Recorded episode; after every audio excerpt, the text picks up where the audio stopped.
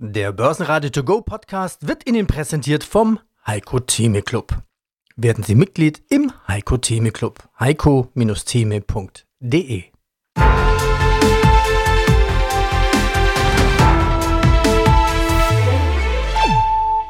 Börsenradio Network AG Marktbericht Aus dem A-Studio vom Börsenradio.de. Mein Name ist Peter Heinrich mein Kollege Andreas Groß ist in Frankfurt auf einer Veranstaltung unterwegs. Das war der Börsentag, Montag, 25. September 2023.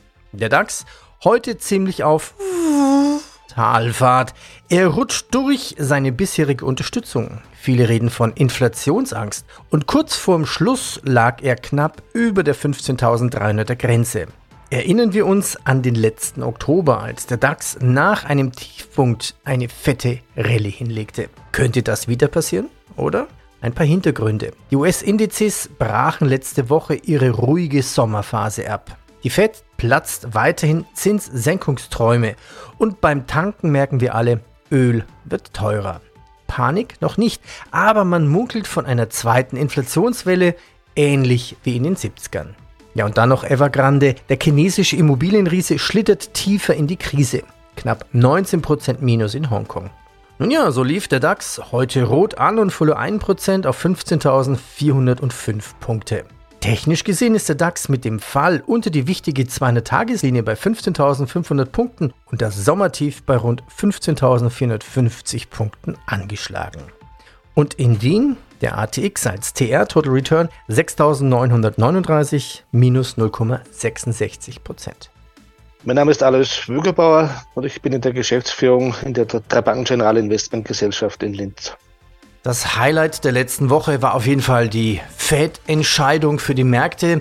Wie erwartet hat die Fed pausiert, aber die Falken wetzen weiter die Schnäbel. Bei der EZB dagegen braucht man schon sehr viel Fantasie, sich vorzustellen, dass noch ein weiterer Zinsschritt kommen wird. Ja, und eine echte Überraschung in der Schweiz. Normalerweise versuchen die Notenbanken die Märkte hier einzufangen. Herr Würgebauer, wie ist denn Ihr Notenbanken-Update? Das Fazit der letzten Wochen oder auch Monate kann man zusammenfassen mit higher for longer. Die Erkenntnis, die wir haben, auch aus den Aussagen der vergangenen Woche, ist, dass die Zinsen länger hoch bleiben werden, als wir alle vielleicht noch vor einigen Monaten gedacht haben. Die Gründe sind relativ klar. Die Inflation ist eine Spur hartnäckiger als erwartet, liegt einfach letztendlich an der Demografie und am Arbeitskräfte Thema. Und somit sind mittlerweile auch in den Konsensmeinungen Zinssenkungen frühestens eingepreist für, für den Sommer kommenden Jahres. Das heißt, wir haben ein Szenario, wo aus einem Zinsgipfel ein Hochplateau geworden ist. Ob es dann, und das hat auch in den USA der Fed-Chef relativ klar gesagt, ein Viertel Punkt macht dann auch nicht mehr den Wahnsinnsunterschied. Das heißt, diese Thematik kommt noch eine Zinserhöhung in den USA, kommt keine mehr.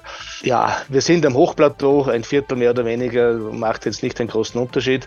Aber ich glaube, es ist schon die wesentliche Erkenntnis, auch für das, für die ganze Asset-Allokation, dass die Zinsen länger hoch bleiben werden, als wir gedacht haben. Florian Müller, 38 Jahre alt, Geschäftsführer der Solid4 GmbH. Sie sind ja nicht nur Manager des Solid Wertefonds, sondern Solid hat viele Möglichkeiten, Werte greifbar zu machen. Sie sind auch physischer Goldhändler und Solid hat auch ein Wertelager.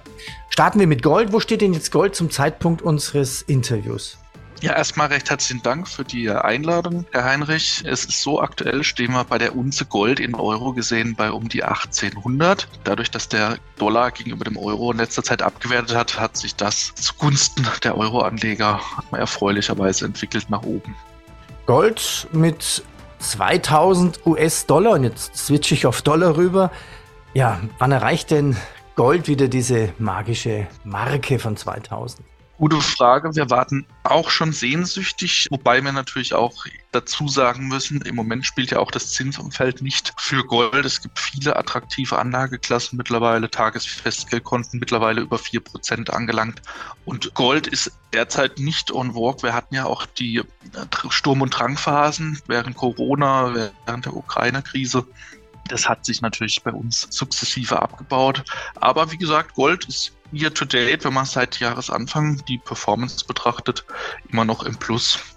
Ihr Argument war jetzt gerade, Gold müsste Zinsen machen, aber die Goldkäufer sind doch eigentlich die, die eigentlich was wegpacken wollen aus Sicherheitsgründen. Ist es dann wirklich wichtig, wenn EZB und die Fed die Zinsen so sehr anziehen und steigen lassen? Ja, weil letztendlich ist ja als Anlageklasse definieren sich jetzt ja andere sichere oder ohne Risikophasen wie äh, Festgeld, Tagesgeld. Zurzeit ist es ja auch so, wir sind in einer stabilen, nicht so guten Lage. Wir haben ja die ersten letztes Jahr Q4 2022 und Q1 2023 zwei Quartale gehabt mit negativem Wachstum. Ich meine, Q2 habe ich jetzt im Zuge der Recherche unseres Quartalsberichts gesehen, ist jetzt die Wirtschaft stagniert mit 0,0 Prozent. Das heißt, wir sehen, wir haben immer noch die Problematik mit hohen Energiepreisen, äh, Fachkräftemangel. Das zehrt natürlich und da komme ich auch später noch drauf zu sprechen, Heinrich, ganz interessant, ist so, dass wir mehr Goldankäufe mittlerweile haben. Also wir kaufen mehr an, als dass wir verkaufen. Und auch noch ein interessanter Bereich, ich weiß nicht, ob Sie es wussten, der Goldhandel ist international um 80, beziehungsweise in Deutschland um 80 Prozent eingebrochen. Das ist natürlich ein herber Rückschlag und zeigt auch so, mal so ein Spiegelbild der wirtschaftlichen Lage allgemein hier in Deutschland, dass letztendlich die Leute Gold zu Geld machen und die Liquidität für anderweitige Sachen benötigen. Ja, das greife ich doch gleich auf. Goldhandel zu 80 Prozent eingebrochen. Heißt das, Sie machen jetzt 80 Prozent weniger Umsatz? Also wir zum Glück nicht, weil wir breit aufgestellt sind, auch im Bereich B2B. Das heißt, wir haben ja auch die Hälfte aller Sparkassen mittlerweile in Deutschland angeschlossen, die unser Solid Edelmetall, das Verwahrkonzept in der Schweiz äh, vertreiben. Und wie ich schon vorhin gesagt habe, wir machen auch viel mit Ankäufen. Das war früher nicht der Fall. Mittlerweile fast doppelt so viele Ankäufe wie Verkäufe. Das heißt, ganz plastisch gesehen kommen Kunden zu uns in unser Ladengeschäft, sei es in Wiesbaden oder Mainz, und geben ihren Schmuck, Goldbarren, Goldmünze, Silberbarren oder Münze ab und bekommen dann ihren Gegenwert. Ich ähm, finde das, das äh, total eine Entwicklung. Ja. Ich finde das eine total wichtige Aussage. Das heißt, Goldhändler ist wieder gesucht, um das Gold zu verkaufen. Ich nehme an, Sie hören da jedes Mal kleine Geschichten, warum jetzt jemand was verkauft, oder? Was, was wird Ihnen denn so erzählt? Warum wird das Gold verkauft? Ja, ich bin ja nicht direkt äh, vor Ort in Ladengeschäften, da gibt's ja unsere Filialleiter, mit denen stehe ich aber auch im engen Austausch und primär ist es wirklich die gestiegenen Inflationsraten, die ja auch nicht runterkommen. Wir haben ja auch weiterhin hohe Inflation auch in den USA und, und hier in Deutschland. Jetzt haben wir auch die Problematik, Sie haben es ja mitbekommen, der Ölpreis zieht wieder an und das belastet natürlich auch die Haushalte. Und ja, das summa summarum äh, sind diese Sachen dann ausschlaggebend dafür, dass Geld benötigt wird für Steuernachzahlung, für gestiegene Energiepreise, wo einen höheren Abschlag dann Einmalzahlung dann abgegeben werden muss und so zieht sich das mittlerweile durch die Zeit. Wirtschaftsmeldungen. Der IFO-Index zum fünften Mal in Serie gesunken, aber nicht so schlimm wie erwartet. Experten sind dennoch skeptisch. Auf der positiven Seite Streikende der Drehbuchautoren in den USA. Einigung in Sicht, das freut Netflix und die Disney-Aktien. Und BMW Großes Jahr in Niederbayern für ein neues Batteriewerk. Der Börse Berlin for You Podcast. Der ist ja auch für junge Anleger, die schon Geld verdienen, die sagen, okay, wie soll ich investieren? Und mit diesem Podcast, mit dieser Serie führen wir die jungen Anleger heran. Sie sind ein Fondsmanager. Lass uns ein bisschen Ratschläge für Anfänger geben, was man von Charlie Manga rübernehmen kann. Charlie Manga hat ja auch ein paar goldene Regeln für Börsenneulinge. Was sollte jeder Anfänger kennen? Den Wert von Kapital und Liquidität. Also einer der bemerkenswerten Sätze von Manga ist, Liquidität ist wie Sauerstoff. Es ist immer irgendwie da, aber wenn er nicht mehr da ist, die Liquidität oder der Sauerstoff, erstickt man. Liquidität ist für ein Unternehmen unendlich wichtig. Und beim Denken über ein Unternehmen ist es wichtig, wie viel Geld brauchen die, ihr Geschäft zu betreiben und wie viel Liquidität generiert das Geschäft. Freie Liquidität, die man verwenden kann. Also der Sinn von Bargeld und nicht irgendwelchen Klickzahlen oder fiktiven Erfolgen, sondern wirklich habe ich am Abend mehr Bargeld in der Kasse als gestern. Und ein Spruch, das ist von seinem Kollegen jetzt, es ist nichts Schlimmeres, als wenn das ganze Vermögen in LKWs auf dem Hof steht. Ich hätte es lieber gern in der Kasse. Also Liquidität als der Sauerstoff der Wirtschaft ist ein ganz großes Thema von Manga. Für mich einer der Haupt Gedanken von Manga ist das Thema Lollapalooza. Da gibt es wohl ein Musikfestival, das heißt irgendwie Lollapalooza. Manche Leute kennen es, ich war noch nie da. Und da spricht Manga über Trends, die zusammenkommen. Wenn zwei oder drei Trends zusammenkommen, können die sich exponentiell verstärken. Und das ist gerade in der heutigen Zeit ja so spannend. Schauen wir mal das Internet an. Das Internet zum Beispiel, wo übrigens der Manga sagte, das ist nur eine vorübergehende Erscheinung, aber da hat er auch mal geirrt. Aber das Internet basiert ja nicht, es war ja nicht plötzlich da. Es hat Browser gebraucht, es hat die Bildübertragung gebraucht, die Tonübertragung, es hat Netzwerkprotokoll gebraucht, eine Netzwerkstruktur, Leitungen, Anbieter, Werbeeinnahmen. Wenn so zwei, drei Dinge zusammenkommen und sich gegenseitig verstärken, entsteht was komplett Neues. Und das haben wir gerade in der heutigen Zeit ja ganz massiv mit der künstlichen Intelligenz. Da, da wollte ich gerade fragen. Also KI fällt mir ein und die Zusammenhänge zwischen Rechenzentren, ja. KI, Quantencomputern. Absolut, absolut. Und das, wir leben gerade in so einer Zeit, wo Lollapalooza passiert. Ich springe jetzt ein bisschen weiter. Ich bin jetzt bei, bei der Biotechnologie. Das ist ja auch eine Sprache. Die DNA ist eine Sprache der Natur. Und wir haben in der künstlichen Intelligenz ja Spracherkennungswerkzeuge. Wenn ich Biologie und künstliche Intelligenz zusammenbringe, entsteht etwas Neues. Und das sind so Dinge, auf die mich der Charlie Manga aufmerksam gemacht hat. Wenn zwei oder drei Dinge zusammenkommen, explodiert irgendetwas Neuartiges. Und das können junge Anleger gerade heute nutzen. Schauen wir nach Österreich. Die A1-Abspaltung Euro Telesites AG ist jetzt an der Börse angekommen. Entsteht hier ein neuer großer Börsenkandidat? Ach, das ist zu früh einzuschätzen. Dieser Trend, dass die Funktürme abgespalten werden, den gibt es ja in anderen Ländern schon, schon länger. In den USA gibt es schon Firmen, die sind sehr lange am Markt. Auch in Europa gibt es bereits Firmen. Jetzt hat man es auch in Österreich gemacht. Nach einem Tag Börsennotiz, denke ich, ist es zu früh, das zu beurteilen. Man könnte sagen, an der Wiener Börse, jeder Neuzugang ist willkommen. Wir haben ja nicht so ein breites Universum.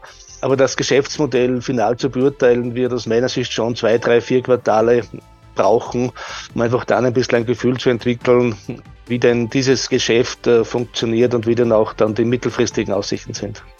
Hören wir mal rein. Ich habe einen O-Ton mitgebracht aus einem Interview, was ich mit Lars Moosdorf geführt habe, dem CFO. Mein Name ist Lars Moosdorf. Ich bin der Incoming CFO der neu gegründeten Euro Telesites. Besprechen wir das börsentechnische, das gesellschaftliche.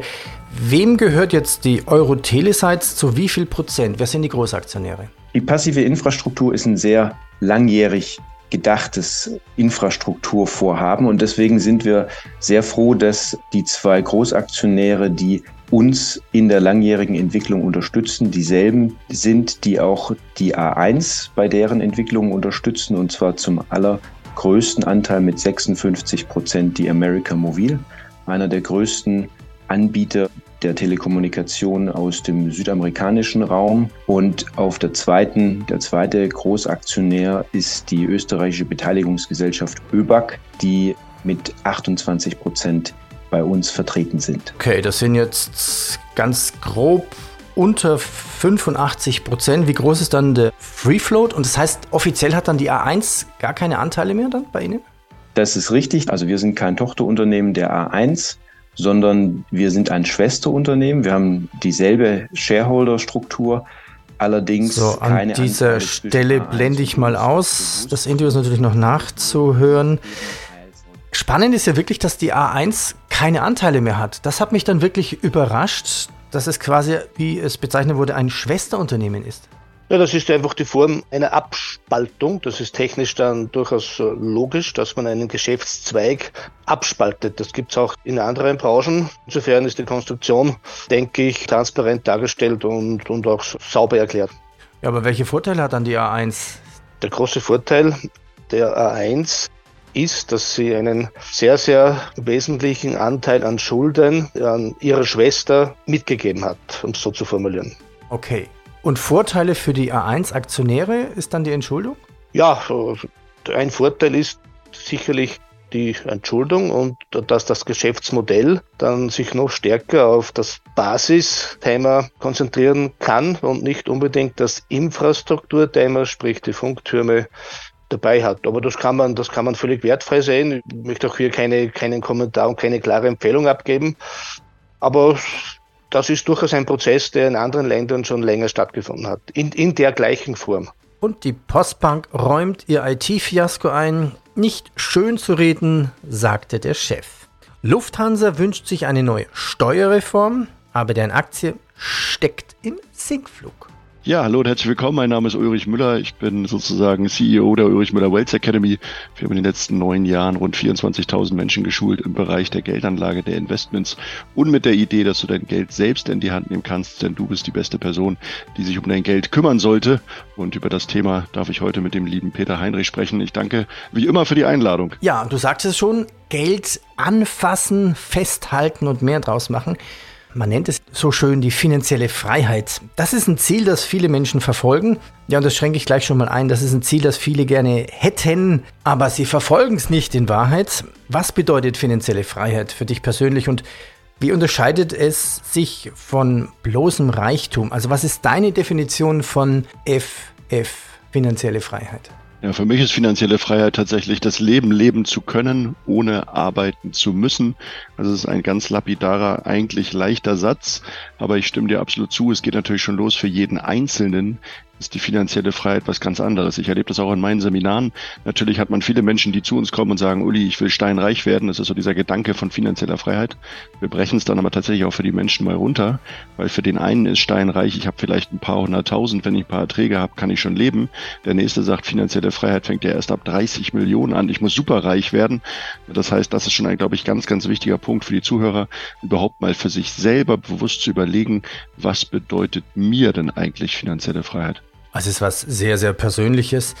Ich glaube, der bekannteste Money Coach, wie er sich selbst nennt, zum Thema finanzielle Freiheit ist ja der Bodo Schäfer. Der teilt den Weg zur finanziellen Freiheit in mehrere Stufen und Schritten ein. Zum Beispiel Schulden reduzieren, keine Schulden mehr dann haben, parallel dazu noch ein bisschen Vermögen aufbauen, finanzieller Schutz, also quasi eine Notgroschen haben, dann eine gewisse finanzielle Sicherheit haben. Definition, was ist, wenn du morgen deinen Job verlierst oder keine Lust mehr hast, dass du zumindest ein Jahr lang davon leben kannst. Dann kommt die finanzielle Freiheit. Was sind denn deine Schritte für die finanzielle Freiheit, um das zu erreichen? Also im Prinzip habe ich eigentlich daraus einen Sechs-Punkte-Plan gemacht. Vielleicht wäre dazu noch vorab wichtig zu sagen, wo komme ich eigentlich her? Denn ich glaube, das Umfeld, die Eltern, die Lehrer, die Freunde, das prägt einen schon unglaublich. Vielleicht schiebe ich da so ein bisschen vorab. Geld ist äh, für mich eins der fairsten Themen der Welt. Letztendlich ist alles in der Welt Energie, genauso wie auch Geld. Und jeden Morgen, wenn du in den Spiegel guckst und dich anguckst, dann weißt du, welche Person dafür sozusagen die Verantwortung trägt, ob ich viel oder wenig Geld habe. Ich glaube, das ist ein erster wichtiger Schritt für jeden, die Schuld nicht bei anderen suchen, sondern wirklich zu sagen, das ist mein Thema, das ist meine Spielwiese und ich darf das Thema lernen. Wenn wir jetzt die finanzielle Freiheit nehmen, dann teile ich das sozusagen in sechs Schritte auf. Der erste ist, was ich gerade schon kurz erwähnt habe, die finanzielle Freiheit wirklich klar zu sich machen, was ist das für mich, was bedeutet mir das, wo will, will ich also wirklich hin. Dann kommt Schritt Nummer zwei, für mich ganz, ganz elementar ist das Thema dein Warum. Dein Warum, sage ich immer in meinen Seminaren, schreib dir einfach mal zwei bis drei Seiten auf DIN A4 auf. Warum willst du wirklich reich sein? Und das kann natürlich das Auto, das Haus, die Finca auf Mallorca oder was auch immer sein, das Chalet in den Bergen, also natürlich auch materielle Dinge. Es kann aber auch sein, dass es für deine Familie möchtest, für deine Freunde möchtest, dass du Gutes tun willst, für soziale Zwecke, für Spenden und so weiter. Ich persönlich glaube aber, dieses Warum ist das wie so ein Akku, wie so ein Motor. Manchmal, man ist nicht jeden Tag gleich motiviert. Ich nehme dann gerne mal meinen Zettel raus. Ich habe so drei, vier Seiten geschrieben, lese das Warum wieder durch und dann bin ich einfach wieder ein Stück weit motivierter und dann ist der Akku sozusagen wieder angeschoben. Dann kommt danach letztendlich der ganz konkrete Plan. Also wirklich mal zu planen, wo stehe ich heute, wie viel Geld habe ich, wo will ich wirklich hin, wie komme ich dahin, wie viel darf ich sparen, wie viel darf ich investieren, wie kann ich dieses Ziel überhaupt erreichen.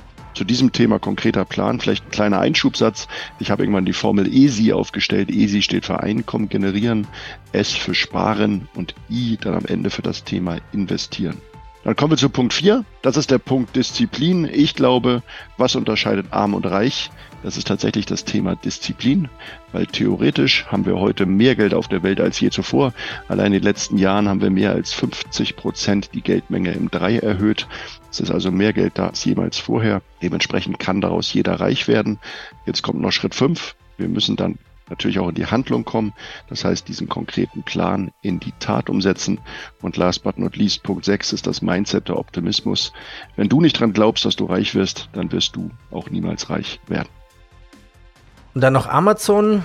Die legen ordentlich Kohle in einen KI-Rivalen von OpenAI. Und Kurznotiz, Novartis macht's offiziell, der Börsengang von Sandoz steht am 4. Oktober an. Notiert. So viel zum Börsentag. Bleiben Sie informiert mit börsenradio.de. Hier finden Sie alle Informationen und Interviews auch in Langform. Börsenradio Network AG. Marktbericht.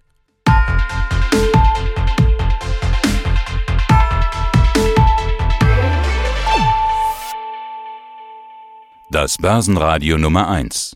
Börsenradio Network AG. Der Börsenradio To Go Podcast wurde Ihnen präsentiert vom Heiko Theme Club. Werden Sie Mitglied im Heiko Theme Club. heiko-theme.de